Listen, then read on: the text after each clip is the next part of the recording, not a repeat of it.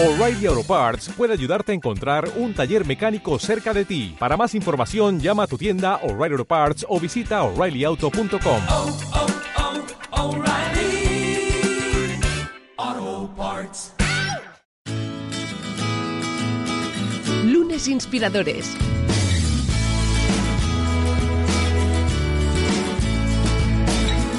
Con David Tomás y Edu Pascual. ¿Qué tal? Bienvenidos a Lunes Inspiradores hoy en un eh, nuevo programa que de alguna forma, pues, oye, marca el fin de esta temporada. Si no me equivoco, uno ya pierde la cuenta después de estar, pues, oye, semana tras semana, lunes, lunes tras lunes, pues agarrando energías de aquí de allá para transmitiroslas a vosotros, porque conjunto a David con esa mentalidad que tenemos de que las semanas deben afrontarse con la mayor de las sonrisas, obviamente, y con el mayor de los ánimos, pues eh, termina esta temporada. Pero da paso a una nueva y es que os traeremos muchas más novedades, muchas más invitadas e invitados, todos ellos inspiradores e inspiradoras con historias maravillosas. Y arrancaremos, si todo va bien, arrancaremos con un capítulo que os va a encantar. Así que, bueno, oye, como también esperemos que os guste el arranque de este capítulo con David Tomás. ¿Cómo estás, David? Bienvenido. Pues muy bien, a punto de vacaciones, ya no nos queda nada. Ay, ay, Fíjate ay. que la gente a veces nos dice, oye, como os gustan los lunes, a lo mejor eh, tampoco os gustan, no os gustan las vacaciones, pero no, sí que nos gustan, o sea, nos Claro. gustan los lunes. Nos gustan los gustan lunes, pero no somos tontos, claro, exacto. O sea, ¿no? Como aquel del, del anuncio, ¿no?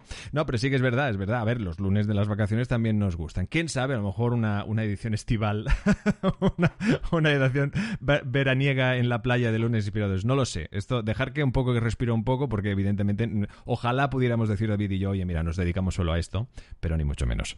Tenemos otros quehaceres que también ocupan, pues, oye, nuestro cerebro y nuestra alegría de vivir. Así que, oye, como os podéis imaginar, hoy de nuevo, como decíamos, un nuevo capítulo con ganas de descubrir a nuestro invitado de hoy, al que ya le damos la bienvenida. Cristian Rovira, ¿cómo estás? Hola, ¿cómo estáis? Encantado de estar con vosotros. Oye, un placer que nos eh, acompañes. Cristian es uno de esos invitados que no hace falta explicarle nada antes de empezar, porque digo, no, no, sí ya, sí ya sé de qué va esto. Te escucho asiduamente. Soy la- Cosa que agradecemos una auténtica barbaridad. Y lástima que estemos así porque, oye, te daríamos un abrazo inmenso. Así como a todos aquellos que también lo hacéis cada semana, que nos dais muchísimo apoyo y que de verdad que nos eh, alegráis cada uno de los días cuando nos hacéis llegar vuestro, vuestro feedback y vuestras aportaciones a, a Lunes Inspiradores. Bueno, vamos al lío. Como decíamos, antes de preguntarle a Cristian cómo, cómo son sus lunes, qué tal le va a ese, día, ese primer día de la semana, David, vamos a por el reto líder, último al menos de esta temporada, para entendernos. Efectivamente, último de, de julio y ya agosto vamos a tomar vacaciones, así que tendremos nuevo reto líder en septiembre. Claro que sí. Mira, el- a Ingrid Bergman, cuando le preguntaban cómo, cómo es que era actriz, ¿no? ¿Cuál, cuál había sido el motivo, ella decía, yo no elegí ser actriz, la profesión me escogió a mí. y cada uno de nosotros, en realidad, tenemos algo en lo que, oye, hacemos ese tic, nos sentimos conectados, vemos que allí somos especiales, ¿no? Y somos buenos. Y básicamente el reto de esta semana consiste en hacer un poco de autoconocimiento, ya que tenemos unos días más tranquilos, e identificar qué, qué actividades o qué acciones nos han escogido a nosotros, porque si lo tenemos claro, pues seguro que podremos orientar nuestra profesión hacia allí y sin duda ser más exitosos. Así que es un reto líder de autoconocimiento. Tú en tu caso, Edu, esto es muy fácil. A ti te escogió el micro y la radio, ¿verdad que sí? Sí, los castigos de mis profesoras y profesores por charlar demasiado, así que bueno, de alguna forma ya apuntaba maneras en aquel entonces, aunque sí, si me estáis escuchando, con esto me ganó la vida, ¿ves? ¿Quién lo iba a decir, no? Pero sí, sí, me, eligió, me eligió, pero bueno, de la misma forma que evidentemente a todos los invitados e invitadas que han venido, pues que también han tenido esa elección, porque con el paso de la, de la vida, de la trayectoria profesional, de, los, ah, de las idas y venidas, de los aciertos y los errores, pues han acabado pudiendo eh, encontrar ese, ese punto que comenta David en este reto líder, que de nuevo fantástico y que al que os invitamos, que compartáis eh, vuestra opinión y que compartáis, obviamente, todo a las redes sociales de David eh, Tomás. Cristian, a ver, a ver, a ver, a ver. Oye, ¿qué es para ti un lunes? Venga.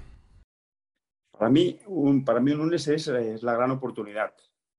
La gran oportunidad porque las ideas acostumbran a, se nos acostumbran a ocurrir cuando estamos calmados, relajados, y eso acostumbra a pasar el fin de semana. O sea, a mí las ideas se me ocurren el fin de semana, el domingo por la tarde acostumbro a, a utilizar un tiempo cuando los niños están haciendo los deberes para resumir las ideas que se me han ocurrido y el lunes es la gran oportunidad de poner en práctica todas las ideas que se te ocurren durante el fin de semana. Así que es la gran oportunidad. Oye, qué bonita definición y qué de acuerdo estoy, ¿eh? También a la que me cogen vacaciones pues me, me, me, vienen ideas, me vienen ideas, porque bueno, un poco se relaja el cerebro y bueno, yo uno suelta, ¿no? Así que oye, maravillosa esa definición de lunes por parte de nuestro invitado, del que conocemos ahora mismo, David, te cedo eh, el micrófono para entendernos y por decirlo de alguna forma, para descubrir la historia de nuestro invitado. Efectivamente, vamos a hablar pues de la trayectoria de Cristian, hablaremos también de su libro que publicó, creo que fue hace ya un par de años, ¿no? Responsabilidad social competitiva, que no corporativa. Y vamos a repasar un poco, como siempre, los orígenes, ¿no? ¿Cuál fue el tipo de educación que recibiste, los valores? Tú tienes una, una, familia en este caso, ¿no? Pues también muy orientada al mundo de la empresa, al mundo de los negocios. Cuéntanos un poco esos primeros años, ¿no? Esa, esa formación, qué mensajes o qué ideas calaron en ti que luego te han, te han sido útiles para avanzar como has avanzado.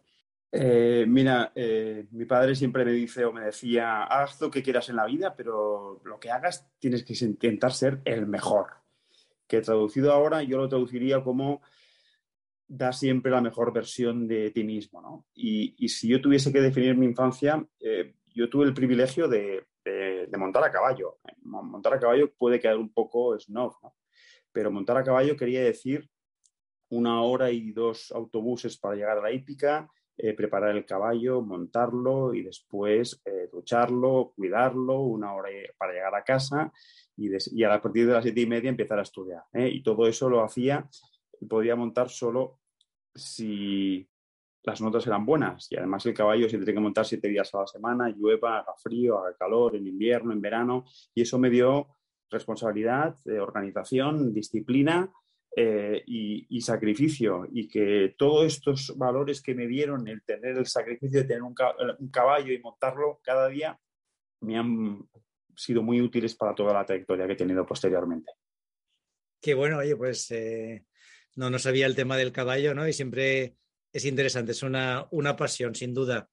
Oye, y empezaste en el, empezaste, digamos, en el mundo empresarial, antes te formaste en, eh... Administración y dirección de empresas. Correcto, que tengo entendido que tampoco te apasionaba, ¿no? ¿Verdad? Que no era, no es, no es que digas, oye, a mí lo de estudiar es mi, mi, gran pasión, tú creo que tenías ya una vena emprendedora con ganas de montar cosas, ¿no? Yo quería trabajar, yo desde segundo de, de carrera trabajaba y en el último curso prácticamente no fui porque me, me, apasionaba lo que hacía, era mi futuro y tenía muchas ganas de, de, de trabajar por mí mismo ya.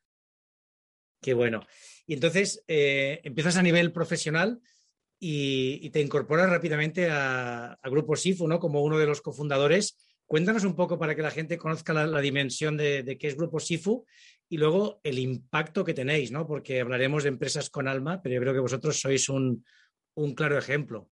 El, grupo SIFU lo funda mi socio Albert Campadal. Yo me incorporo al cabo de tres años cuando estaba, como te decía, estudiando la universidad. Ahora, lo que hacemos ahora queda muy chulo. Hacemos facility services con personas con discapacidad, porque el tema social cada vez está más de moda. Pero hace casi 30 años hacíamos limpieza con minusválidos, es decir, lo que nadie quería hacer que era limpiar, con lo que nadie quería contratar que eran los menos válidos, con lo cual eh, nos costó mucho el explicar que se podía hacer una labor social con una gestión empresarial y que las dos cosas se podían hacer conjuntamente, el, el hacer bien el trabajo y el hacer el, el, eh, muy bien el trabajo que, que, uno, que uno realizaba. La verdad es que eh, la, la, el, factor de venta de los servicios con personas con discapacidad históricamente siempre habían sido un factor de venta por, eh, más por caridad, ¿no? Hay pobres chicos, vamos a echarles una mano. Y nosotros aquí hicimos un cambio que fue una innovación muy grande que hicimos, que fue coger el factor social y factor, ponerlo como factor complementario cómprame porque el servicio es bueno, cómprame porque el precio es competitivo, cómprame porque lo hacemos muy bien y que el factor social sea un factor complementario. Porque si el factor social es el factor principal, una vez me has comprado una vez, ya no repites. Pero si el factor social es complementario y me compras por otros factores de competitividad y profesionalidad y precio, si lo hacemos bien, repites. Y eso es lo que nosotros nos hizo y nos permitió el, el poder, el, el, el, crecer, desarrollarnos. Y bueno, empezamos hace prácticamente 30 años con un trabajador Actualmente somos un grupo social con 8.500 personas, casi 5.000 personas con algún tipo de discapacidad y 3.000 personas con grandes discapacidades, discapacidades psíquicas, mentales y, físicas de más del 65%. Gente que es muy complicada el darles una, una salida laboral en España y en Francia principalmente. Se dice pronto, pero pasar de, de uno a 8.500 personas y tener ese impacto social, ¿no? Me imagino que aquí quizás lo más gratificante es pues ver estas personas, ¿no? Cómo se pueden desarrollar a sus familias, ¿no? Yo me imagino pues esto, ¿no? unos padres, ¿no? Que tienen a su hijo que, ve que va a tener dificultades en, la vida, que no lo va a tener fácil y encontrar un futuro como el vuestro, ¿no? Que es un puesto de trabajo estable, un desarrollarte. Yo recuerdo cuando tuvimos aquí a Cristóbal Colón, nos decías que al final para, para la persona es, es muy importante tener esa independencia, de decir, oye, pues yo soy capaz de, de tener unos ingresos, de valerme por mí mismo y aunque necesite algún tipo de soporte, de ayuda, pero yo tengo esa capacidad, ¿no? Y eso te da una autoestima brutal. No sé si nos quieres contar alguna experiencia o cómo lo has vivido tú. Mira, eh, no puede existir una integración total sin una independencia, sin, una, sin un trabajo. Las personas con discapacidad para poderse, para tener, poder tener una vida plena necesitan un trabajo, una independencia, poder formar una familia y para todo eso necesitan tener unos ingresos. No pueden vivir de la dependencia y no quieren vivir de la dependencia. Al final nosotros lo, único que hacemos es una persona con discapacidad, al igual que cualquiera de nosotros, somos personas que hay cosas que no podemos hacer, pero hay cosas que sí que podemos hacer. Nosotros lo único que hacemos es focalizar a la persona con discapacidad en lo que realmente puede hacer personas que desde pequeños les, han dicho que no podían, siempre han oído más el no que el sí, y nosotros les demostramos que sí que pueden. Los formamos, los capacitamos, los orientamos en cosas que pueden hacer muy bien y los insertamos en el mundo laboral para demostrar estas capacidades y para demostrar que realmente lo que pueden hacer lo pueden hacer muy bien y que tengan su puesto y su sitio, el sitio que, les, que se merecen dentro de la sociedad. Oye, en estos casi 30 años, el momento más complicado que recuerdas, ¿cuál, cuál sería ¿no? y cómo lo habéis podido superar? Como momento más complicado, eh, cuando hubo la crisis del 2008, eh, fue un momento en el cual em, tuvimos un mal momento porque eh, realmente los bancos nos hicieron un poquito de freno de mano y eso nos dio un poco de miedo. Piensa que además en el 2008 todos los servicios que hacían con personas con discapacidad fueron considerados servicios de riesgo ya de por sí. Afortunadamente eh, salimos muy bien de esa crisis. No solo salimos muy bien, sino que nos, nos encontramos con muchas personas con discapacidad que antes del 2008 nos habían, las familias nos habían pedido el favor de a ver si podíamos darle cualquier cosa a, a esa persona con discapacidad, a ese chaval para que estuviese distraído y hiciese alguna cosa durante el día. Y esa persona se convirtió durante esa crisis del 2008 al 2012 en el único ingreso que entraba en casa. Es decir, el eslabón más débil de la familia se convirtió en el factor principal, ¿eh? para poner un ejemplo. Y otro, otro tema complicado que tuvimos fue durante la pandemia. Tuvimos más de 2.500 personas en ERTO porque cerraron nuestros clientes y además eh, lo que nos pasó durante la pandemia es que las personas con discapacidad fueron designadas personas especialmente sensibles, con lo cual no podían ir a trabajar. Y aunque tuviesen la capacidad de hacerlo, no les dejaban, con lo cual fue otro, otro paso muy complicado que tuvimos, que afortunadamente también salimos bien, pero tener la gente en casa, gente que tenía asistencia también por parte de los trabajadores sociales y que ya no podían hacerla eh, cara a cara, sino que tienen que hacerla virtualmente con gente con enfermedades mentales, que eso era más complicado, pues nos hizo reinventarnos, nos hizo tener que hacer las cosas diferentes, pero afortunadamente eh, hemos salido un poquito más consolidados después de esta crisis también. Qué bueno. Oye, y muchas veces vemos esto, ¿no? Personas que, bueno, pues que tienen su trabajo, pero que de repente encuentran un vacío, ¿no? Que es como, bueno, estoy haciendo esto y ¿por qué lo hago, no? Y tú, ahora ya hablaremos del libro, ¿no? Pero tú eres uno de los motores de tu vida, ¿no? Al final, el, grupo SIFU, evidentemente, tiene que tener unos resultados económicos para ser sostenible, ¿no? Pero, pero va mucho más allá, ¿no? Va mucho más allá de, de, una actividad económica. ¿Tú tienes algún día que digas, oye, hoy no puedo más, hoy, hoy necesito parar o, o realmente esa, esa, fuerza de, ostras, aquí esto va más allá de, de, de mí, te da energía como para seguir siempre. Eh, todos tenemos días que decimos no puedo más. Y quien diga que no es así, miente, estoy convencido. Eh, dicho eso, eh, todos nos tenemos ganar, que ganar la vida de alguna manera, pero tener la satisfacción cuando llegas a casa de explicar historias de éxito, de explicar experiencias con personas con discapacidad, eso me parece que es un auténtico lujo. Pero volviendo a lo que decías antes, eh, nosotros representamos un, una tipología de organización que cada vez está más de moda, que son organizaciones de las cuales tienen un propósito social, aparte de tener un propósito económico. Y lo que nos estamos encontrando es que los, los millennials y los jóvenes de hoy en día no quieren hacer de contables o de administrativos o de trabajar en un departamento comercial. Quieren trabajar en un proyecto que ayude a cambiar el mundo de alguna manera y ayude a hacer, y ayude a hacer un mundo mejor. Con lo cual nosotros nos encontramos en nuestra organización gente que nos viene porque quiere trabajar en un proyecto como el nuestro. Y yo lo pongo como ejemplo y también lo pongo como ejemplo en el libro, entendiendo que en el futuro la gente va a poder escoger dónde quiere trabajar y va a escoger empresas con propósito, empresas con impacto social y este tipo de proyectos se van a acabar llevando el talento y llevándose el talento van a tener más posibilidades de subsistir, de crecer y de desarrollarse. Con lo cual, eh, esas empresas que quieren captar talento en el futuro van a tener que orientarse a propósitos y a, y a propósitos con impacto social para poder conservar y retener el talento de personas con valores que quieren formar parte de un proyecto de futuro que también ayude a hacer un mundo un poco mejor. Exacto, en el libro Responsabilidad Social Competitiva, y tachamos la palabra corporativa, porque es verdad que en algunas empresas, ¿no? Hasta ahora se veía casi como un, bueno, casi un check que tenías que hacer, ¿no? Es decir, yo tengo responsabilidad social eh, corporativa, pero esto no tiene nada que ver con, con la empresa, ¿no? O sea, por un lado destinamos unos recursos, es un lavado de cara, pero por otro hacemos otros temas, ¿no? Y, y en tu libro pones ejemplos de, de, más de una compañía, ¿no? Pues que ha tenido escándalos muy, muy grandes, ¿no? Y por otro lado hay una labor eh, social.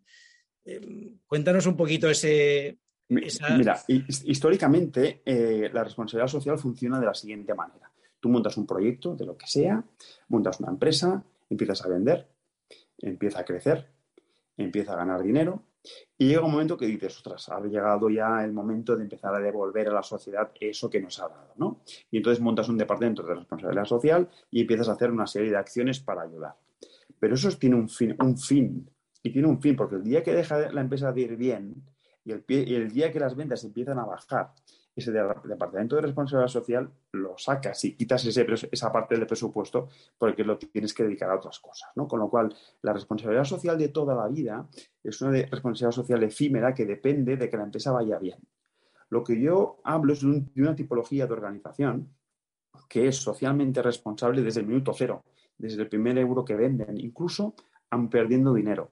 Pero este tipo de compañías, cuanto más venden, eh, más responsabilidades, más sociales son y más impacto social hacen. Y es más, utilizan ese impacto social como factor diferencial, como factor de competitividad. Poniendo el ejemplo que ponías antes, para no hablar de mi compañía y, no, y hablar de otras compañías, el ejemplo de los yogures de la fallera, eh, tú compras el yogur de la fallera porque, porque está bueno, porque está bien de precio, eh, y además porque tiene un factor social detrás. Pero ese factor social lo hace diferente de otros yogures de marcas mucho más conocidas, ¿no? Y ese factor social es lo que también hace que la gente lo compre siempre y cuando ah, sea un precio competitivo y sea ah, una calidad eh, buena, ¿no? Eh, acostumbramos a escuchar estadísticas que nos dicen la gran mayoría de los consumidores está dispuesto a cambiar sus hábitos de consumo por, eh, por productos sostenibles. Esto es parcialmente cierto, porque están dispuestos a cambiar siempre y cuando no tenga que renunciar ni a precio ni a calidad. Si yo he de pagar más, me cuesta mucho cambiar. Si he de renunciar a calidad, me cuesta mucho cambiar. Pero si consigo productos que estén competitivos en precio y competitivos en calidad, si hay un factor social detrás, estoy, mi predisposición a cambiar es mucho más elevada. Con lo cual, los proyectos que tengan eh, inherentes una responsabilidad social que yo llamo competitiva, porque los utilizan como factor diferencial para sostenerse y crecer más en el mercado, tendrán más posibilidades de subsistir y más posibilidades de desarrollarse. Eso es un poco la, la teoría que yo quería demostrar poniendo ejemplos de todo el mundo, de diferentes sectores, explicando el cómo lo hacen, el por qué lo hacen y por qué les van mejor que a otra tipología de compañías. En el libro también compartes las, las claves ¿no? de, una, de una compañía pues, que, que crezca, que tenga un, impacto social. No hablas, por ejemplo, de una, de una, clave que es creer en lo que haces, ¿no? que sea algo auténtico, justamente que no sea ese, ese maquillaje. No sé si quieres compartirnos una o dos claves más que consideres importantes. Mira, evidentemente te lo has de creer y además es, ha de ser un tema de futuro. No puede ser una veleta que vayas cambiando de, un momento a otro. Lo has de compartir también con trabajadores, con todos los stakeholders de, la compañía. Ha de ser un tema a largo plazo y además ha de tener un propósito muy bien definido que, que, forme parte del, del core de la, de la, compañía. Solo de esa manera mmm, conseguiremos que, tenga, que sea una labor a largo plazo y que además tenga el impacto que tiene que, tiene que tener y que, que se pueda desarrollar para, para, para llegar a, cuanto más mercado mejor y cuanto más eh, stakeholders mejor. Oye, y la, la, la, evolución que habéis hecho es espectacular. Es decir, una empresa, pues que erais, vamos a decir, cuatro amigos cuando empezasteis, ¿no? Ahora más de 8.000 personas.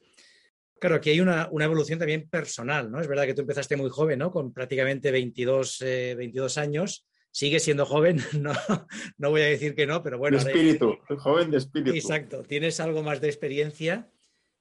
¿Cómo has cambiado tú? Es decir, ¿qué, qué evolución has tenido que hacer en estos, en estos más de 20 años, ¿no? A nivel profesional para gestionar un proyecto de, de unas decenas de personas a un proyecto de, de casi 10.000, ¿no? Y, y en, dos países y sobre todo con un crecimiento prácticamente exponencial. Eh, yo creo que es muy, muy importante conocerse a uno mismo. Eh, yo empecé eh, la compañía, empecé como CEO de la compañía, pero llegó un momento cuando teníamos 2.500 personas que vi que mi límite había llegado eh, y, decidimos profesionalizar la dirección general. Eso es una de las decisiones que estoy más, más eh, contento de haber tomado, porque es muy complicado que uno mismo asuma que alguien lo puede hacer mejor que tú. Y, y, el hecho de dar un paso atrás, porque a nosotros nadie nos había enseñado a gestionar ni una persona, ni 500, ni 1000, ni 2000. Y el que llega un momento el que digas yo puedo aportar más en otro ámbito que en la dirección general eh, para que haya alguien que, ha, que, haga un impulso mayor que el tuyo, es algo de lo que estoy muy satisfecho con la decisión que tomé y que nos ha ayudado que la empresa tenga un desarrollo mucho mayor.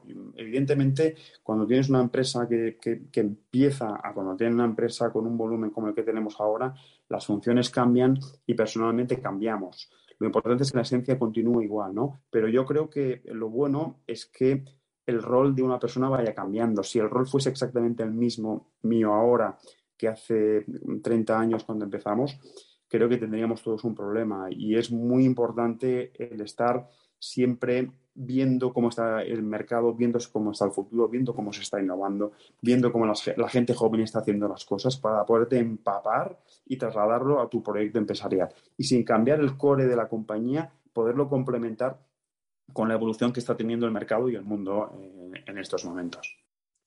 Y todo esto lo, compaginas con familia numerosa, ¿no? que tienes, tienes trabajo. Eh, ¿Cómo gestionas tu, tu, tu, agenda, tu día a día? ¿Consigues tener un cierto equilibrio o al final el tener una responsabilidad tan grande te, te dificulta? ¿Cómo lo haces? Mira, eh, yo me levanto pronto y me pongo a hacer deporte eh, y salgo en bicicleta, voy a correr a las 7 de la mañana ya estoy haciendo algo. Aprovecho para escuchar podcast y formarme cuando, como el vuestro, cuando, cuando salgo a hacer deporte.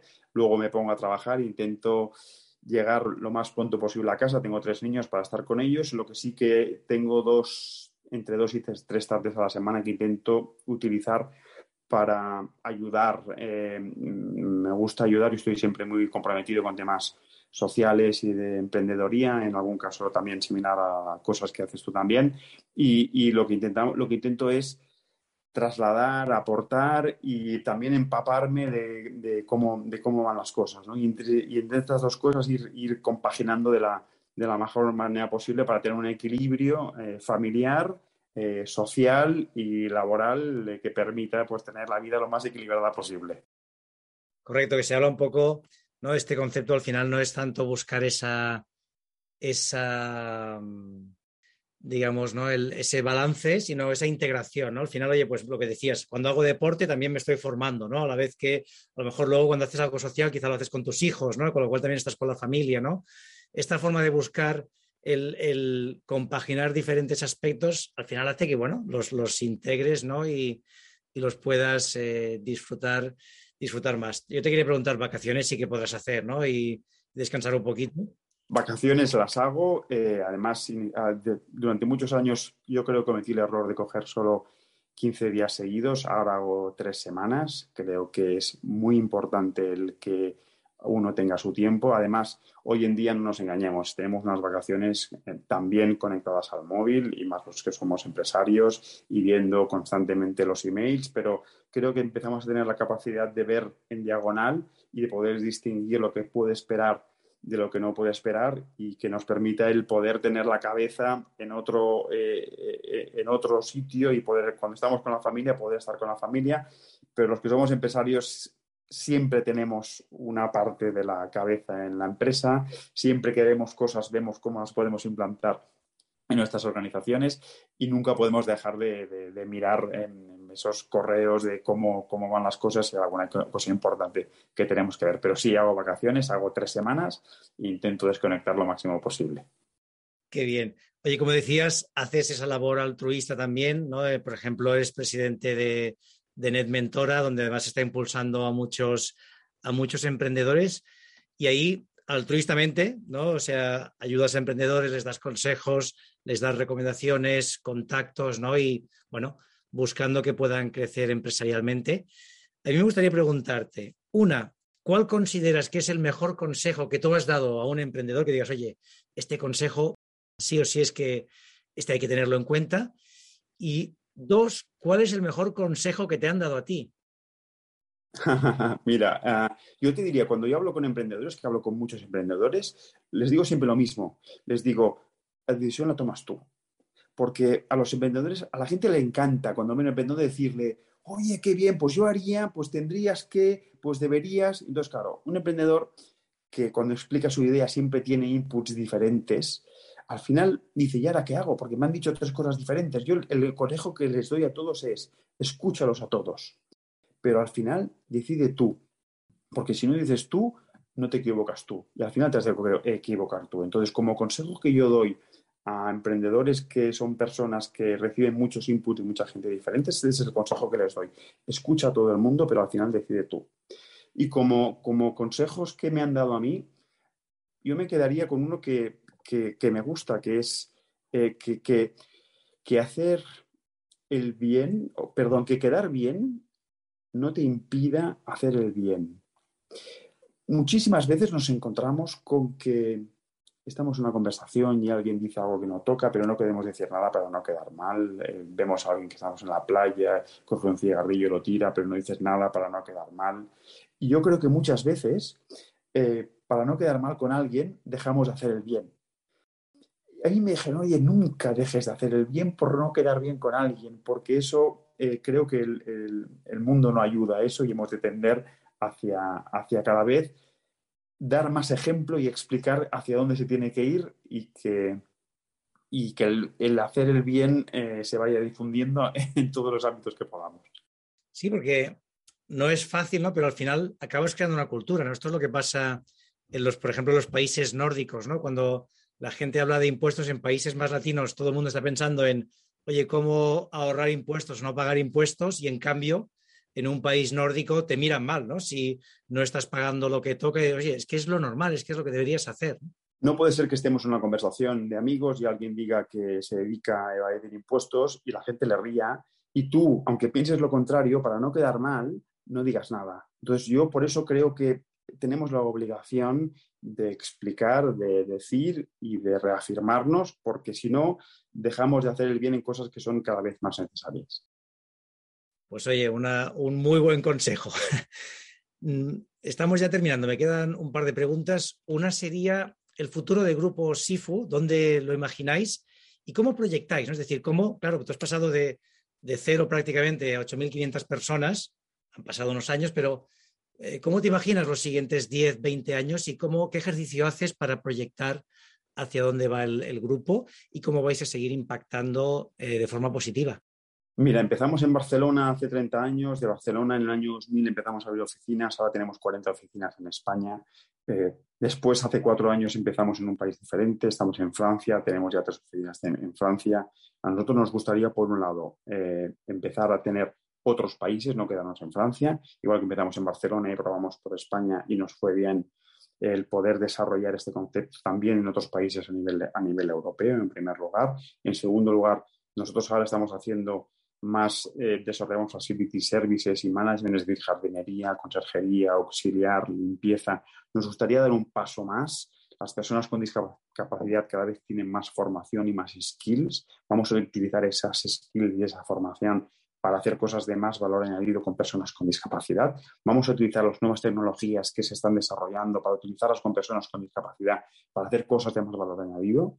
Y eh, entonces el futuro que vemos es más sitios y con más servicios diferentes que puedan sacar todo el valor y toda la capacidad que pueden realizar las personas con discapacidad. Así es, ese es el futuro que nos gustaría desarrollarnos. Bueno, oye, pues eh, seguro que tendréis mucho éxito, ¿no? Porque además, lo que decíamos, ¿no? Es una empresa con, con alma y que, bueno, eh, si puedes, la quieres apoyar, ¿no? En nuestro caso, mira, hemos podido colaborar con vosotros y la verdad que la experiencia es fantástica, ¿no? Es decir, es bueno, ha sido una, una muy buena experiencia y nosotros también, todo nuestro equipo, encantados de... Al final, David, nosotros somos el vehículo para entidades y personas concienciadas que quieren hacer una labor social con las personas con discapacidad. Somos un vehículo que ayudamos, pero si no tuviésemos los clientes y las personas concienciadas, seríamos un vehículo parado. Gracias a que la sociedad cada vez se está desarrollando más en este sentido, permite que nuestro vehículo vaya cada vez más rápido pues seguro que, esto va a ir a más, ¿no? Que eso querrá decir que como sociedad cada vez somos más conscientes y, y, un poco mejores. Nos quedamos ya con la última pregunta y es, ¿a ti quién o qué te inspira? Yo tengo la, la, la gran suerte de vivir historias espectaculares de superación, historias de personas que trabajan con nosotros, historias de personas a las que apoyamos artísticamente porque damos unas becas artísticas y conocer las historias y a mí personalmente me inspiran muchísimo las historias de las personas que trabajan con nosotros, historias de superación, historias que te hacen ver que de qué te quejas viendo las historias de capacidad que tenemos, que nos inspiran a salir adelante y nos inspiran a nuestro día a día a ser todavía un poquito mejor personas si podemos. Fantástico, oye, pues eh, nos quedamos con estas ideas. Termina la temporada de lunes inspiradores, pero el mes de agosto vais a seguir teniendo capítulos. Vamos a escoger una selección de cuatro, en este caso, pues capítulos que pues, os habéis comentado que os han gustado más para que podáis escucharlos. Y Edu, ¿vas a remojarte los pies en, el agua o qué vas a hacer este verano? Voy a remojarme absolutamente entero allí donde me dejen porque sin duda esto es, bueno, madre mía. Y esto queda para la posteridad, no sé cómo serán los siguientes veranos, dicen que peores, pero bueno, en todo caso que sepáis que verano 2022, tú que me estás escuchando de, desde 2100, donde aún nos escuchan a lunes inspiradores, que sepas que este verano hizo muchísimo calor, es terrible, es terrible. Pero bueno, en todo caso nos quedamos con un invitado final que deja un mensaje eh, realmente eh, digno eh, positivo y sobre todo para la esperanza para una sociedad mejor, sin duda. Es algo que merecemos como colectivo teniendo en cuenta la que está cayendo. Que concienciarnos, hacer un poquito de, eh, yo creo que de equipo entre absolutamente todos, cada una de las personas que viven en este planeta Tierra e intentamos, oye, que, que ya nos lo pone difícil la vida en general. Oye, vamos a, vamos a hacer equipo, vamos a hacer de esta sociedad y de este mundo un lugar mejor en el que vivir. Um, Cristian, ha sido un auténtico placer que nos hayas acompañado y gracias sobre todo por tu bonito mensaje. Muchísimas gracias a vosotros. Buen verano a todo el mundo. Y David, ¿qué les decimos a las inspiradoras e inspiradores con estas vacaciones que entiendo que quizá muchos de ellos ya están disfrutando y muchos que están a punto de hacerlo? Exacto, lo primero, disfrutar muchísimo de estos días si podéis descansar, desconectar, dedicaros a vosotros, a vuestra familia, a vuestros amigos, a mejorar y, y por supuesto a disfrutar de cada instante. Recordar el reto líder de esta semana, que es lo que nos decía Ingrid Bergman. Yo no elegí ser actriz, la profesión me escogió a mí, buscar, hacer un poco una introspección y identificar aquellas cosas que os han escogido para que después en septiembre podamos dedicarnos un poquito más a ellas, que seguro nos hacen mejores profesionales y nos hacen disfrutar más de nuestro trabajo. Aparte de esto, pues lo que os decimos siempre es salir, ser muy felices, disfrutar de cada día y seguir siendo tan inspiradoras e inspiradoras. Feliz semana a todos. Suscríbete a nuestro canal de YouTube, a nuestra cuenta de iVoox y síguenos en Twitter, arroba lunesinspirador. Lunes Inspiradores.